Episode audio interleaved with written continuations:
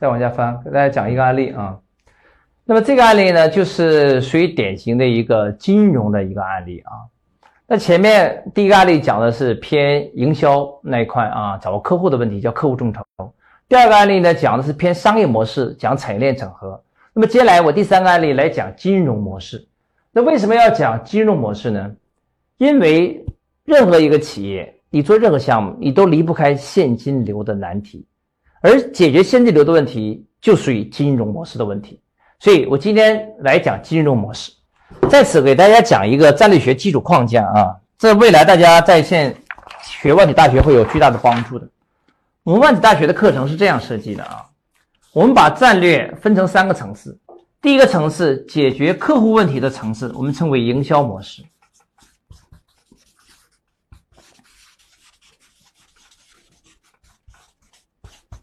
第二个，解决产业链整合，也就是产业链资源的问题的模式呢，我们称为商业模式。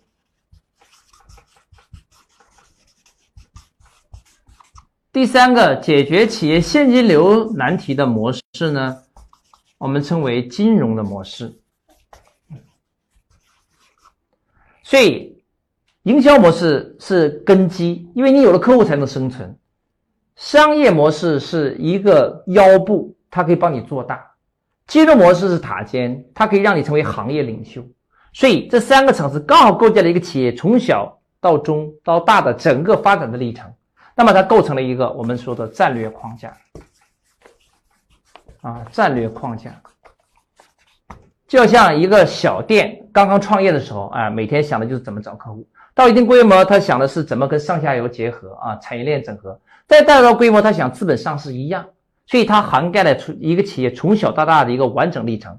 因此，战略大家学什么，就要学这三个层次。那么刚才我所讲的 VIP 是那个案例是营销模式的，刚才所讲的白金会员本金是商业模式的。接下来我来讲一个金融模式的案例。解决企业现金流的难题的问题啊，怎么解决现金流问题？我来讲一个呃选矿技术如何快速盈利的一个案例，呃，这些都是真实案例，我们学员身上发生的啊。那么我有一个学员啊，他有一种特殊的从德国啊买回来的技术，这种技术叫生物选矿。那么之前中国的这种矿山，他们那种矿石提炼出啊，这个这些有色金属啊、稀有金属、贵金属啊，比如说白金呐，这个就黄金呐、白银的之类的，用的都是化学选矿药剂。而我这个学员他从德国引进一种叫生物选矿药剂。那么化学选矿药剂最大的问题是什么呢？它会产生尾矿污染。什么叫尾矿啊？你就理解成为垃圾吧。啊，炼完了这个黄金一大堆，这个剩余的残渣，又没有办法直接消除掉，就只能装一个尾矿库，把它装在库里边，相当于什么呢？在地上挖坑埋起来，但是垃圾还在呀，它污染时间更长了。所以，尾矿处理是中国几十万个矿山最头疼的问题。那么，生物选矿它彻底解决了尾矿的问题。生物选矿就理解成为什么呢？它培养了一些小虫子，啊，这个小虫子啊，你把一个那个矿石给它，它就把那些不就是你想要的，比如说黄金，哎，它把黄金给你吃出来，然后不是黄金的部分怎么样呢？这些小虫子啊，把它吃进去变成生物肥料吐出去，你们可以理解吗？相当于它把尾矿变成了什么呢？肥料。然后还可以高效的、高比率的提升原来的我们想要的那种贵金属的产出效率。比如说，普通的黄金矿、金矿，它有效的产出率只有百分之九十，用它的生物选矿可以做到百分之九十九。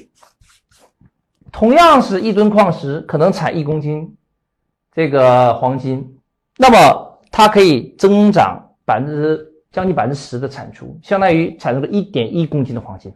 对一个公司来讲，一个矿山一年产十个亿，用了它的生物选矿的药剂，可以产十一个亿。你说是不是一个巨大的改进？而且没有尾矿处理的麻烦，解决了中国目前环保领域一个非常头疼的问题。所以这个技术非常领先，它的技术拿到国内来啊，但是现在碰到一个难题，你会说这么好的技术怎么会有难题呢？有难题，什么难题？第一个难题，它没有样板市场，那人家就不相信他，认为你就是一个理想，你不一定能实现，所以大多数人他都要锦上添花。换句话说，就看着你出成果了才敢投资你，所以这是一个难题啊，他没有样板。第二个难题是什么呢？如果按照传统的玄活药剂的打法，那个公司都做不大。为什么做不大？你就卖药剂，你能挣几个钱？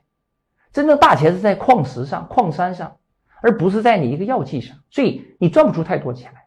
啊，所以它两个方面都有问题，一个是要接样板市场的问题，一个是赚小钱的问题。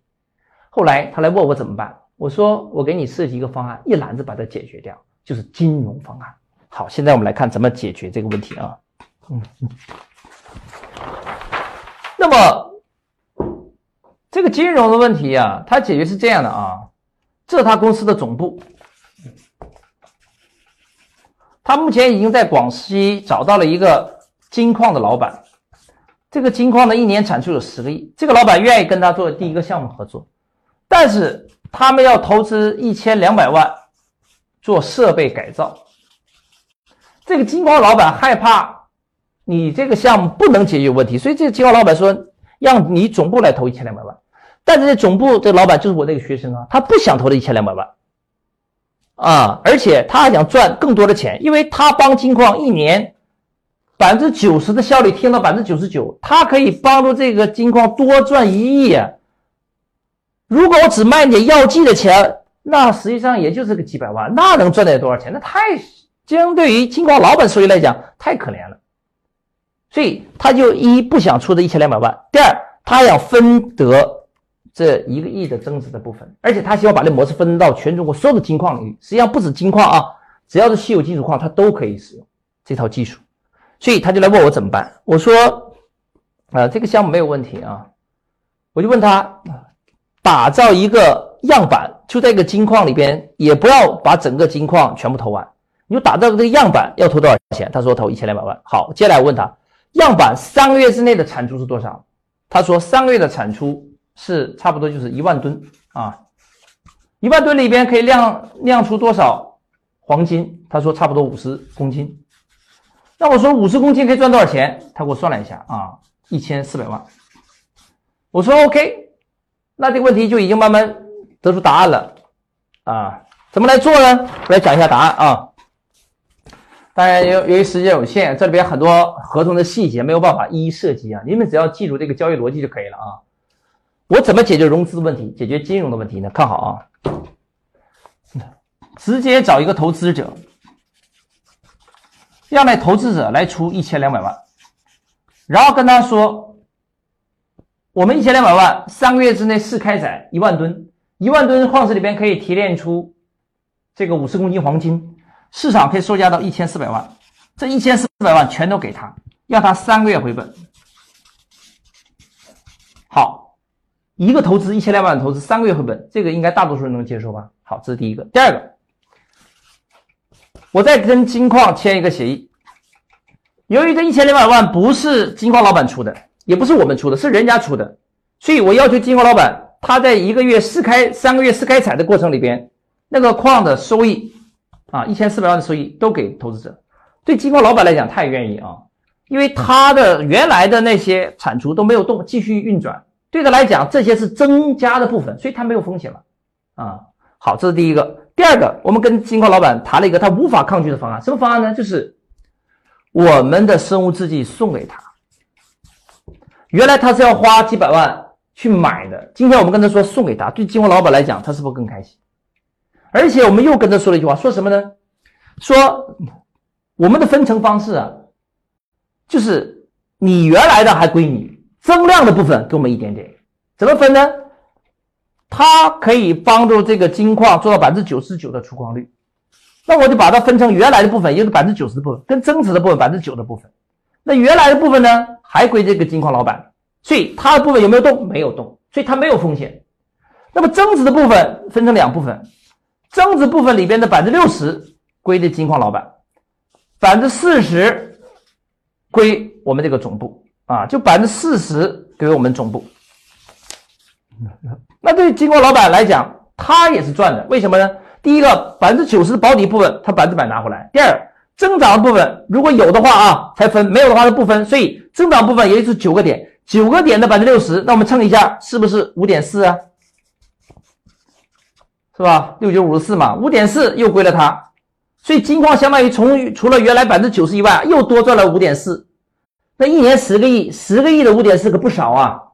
啊，十个亿五点四多少？你算一下啊，十个亿的五点四是不是五千四百万？所以他多赚了五千四百万呢啊。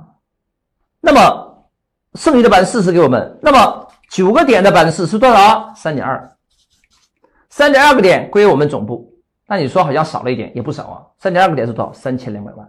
如果我只卖药剂给他的话，我可能就赚个三五百万。但是由于我是跟他做增量分配模式，就是保底的不动，增加部分他六我四，所以我们就有两三三五百万的收入变成什么三千多万的收入，而且这只是一个金矿一年的分配，我们跟这个金矿签了是十年赠送协议，那么换句话，一年我就按三千万来算，十年是三亿，这种金矿在中国有上千个，大家听懂吗？更关键是什么？这个设备的钱我没有出。我们只跟金矿来合作，所以金矿来干活，用我们的药剂，我们汉老宝说来赚钱，啊，那很多人会说，那你生产生物药剂的成本谁来承担呢？其实生产生物药剂成本不高，这为其一。其二，我们跟这个老板结算是按月结算，他第一个月月底给我们的钱，我们就可以投到第二个月生产，所以我们总部是不用垫资的，不是说按年结算，我按月结算，所以这个问题也化解掉。所以我们总部本身就投一点点启动资金可以了，最大头的启动资金是由第三方投资者投，那么。投资者一三个月他能赚回这个钱。第二个，如果他不满意的话，我从我们的收益里边再拿出一小部分给他去弥补他的收益就可以了。所以，我们跟投资者单独去谈，然后投资者来投这笔钱，然后我们总部来跟金矿来谈，最终三方受益，没有输家。啊，当然最大的赢家是什么？大自然，因为没有尾矿污染了，所以好的技术推广起来了，金矿老板受益了，啊，投资者也赚钱了，我们总部。也创造了一个过比过去大五到十倍以上的收入，而且这套模式可以快速复制到全国各地去。目前为止，广西省政府对他的项目非常看好啊！现在省政府出面开始协调，帮他来推进这个项目。嗯，所以这个是一个万亿级的巨大的市场。那这个案例的运作的关键点是解决了金融的问题，找了第三方投资者，保证投资者的收益啊，然后。他又跟对方形成了一种现金流分配的合作，让对方没有风险之下分享未来增值的收益，比他自己卖产品的收益直接大五到十倍以上。而且这种模式可以快速复制，因为跟他合作的矿山既不用自己出钱，而且他有保底的分配，所以矿山老板是完全不冒任何风险的，因为他没有投资设备钱的，他分的都是保底部分保证，增量部分再给他，所以矿山老板没风险，不出钱。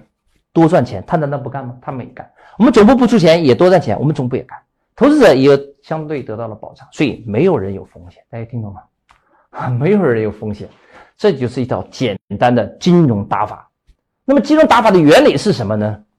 啊，这个交易结构看上去很复杂，原理是什么？原理就是关键的一句话，就是从交易关系变成合作关系。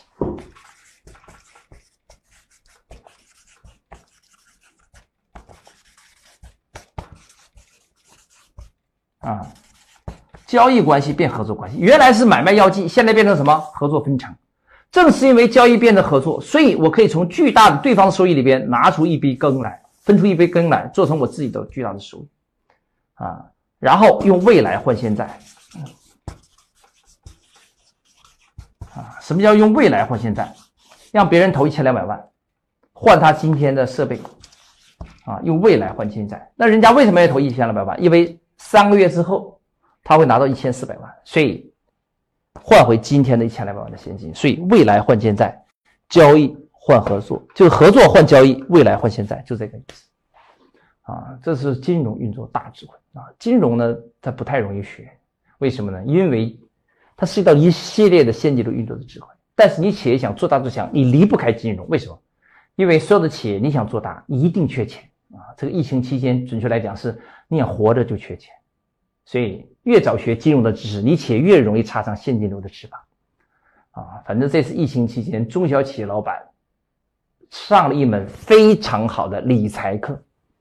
啊，就是现金流重要性这个教育啊深入人心啊。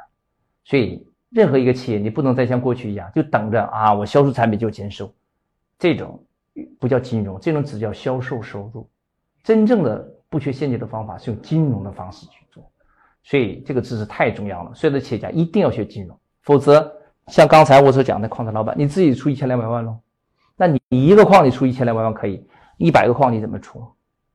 如果你不懂金融，你就是卖药剂喽，你一年挣个三五百万呢？你懂了金融，你跟人家做增量分配呀，你可以由三五百万直接变成三五千万呢。所以你知道懂跟不懂的区别了，收入是十倍差别啊。所以刚才我那举例啊，是商业模式赚钱的速度。相当于是飞机啊，营销模式赚钱的速度是开汽车，那么金融模式赚钱的速度是什么？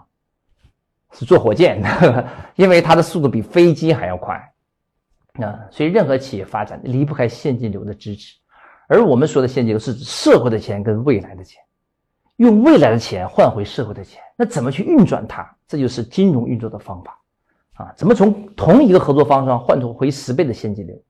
如果中小企业懂得这个方法，你疫情期间是不会缺钱的。所有的缺钱，本质来讲是缺运作现金流的智慧啊，所以这条至关重要，所以大家一定要学啊。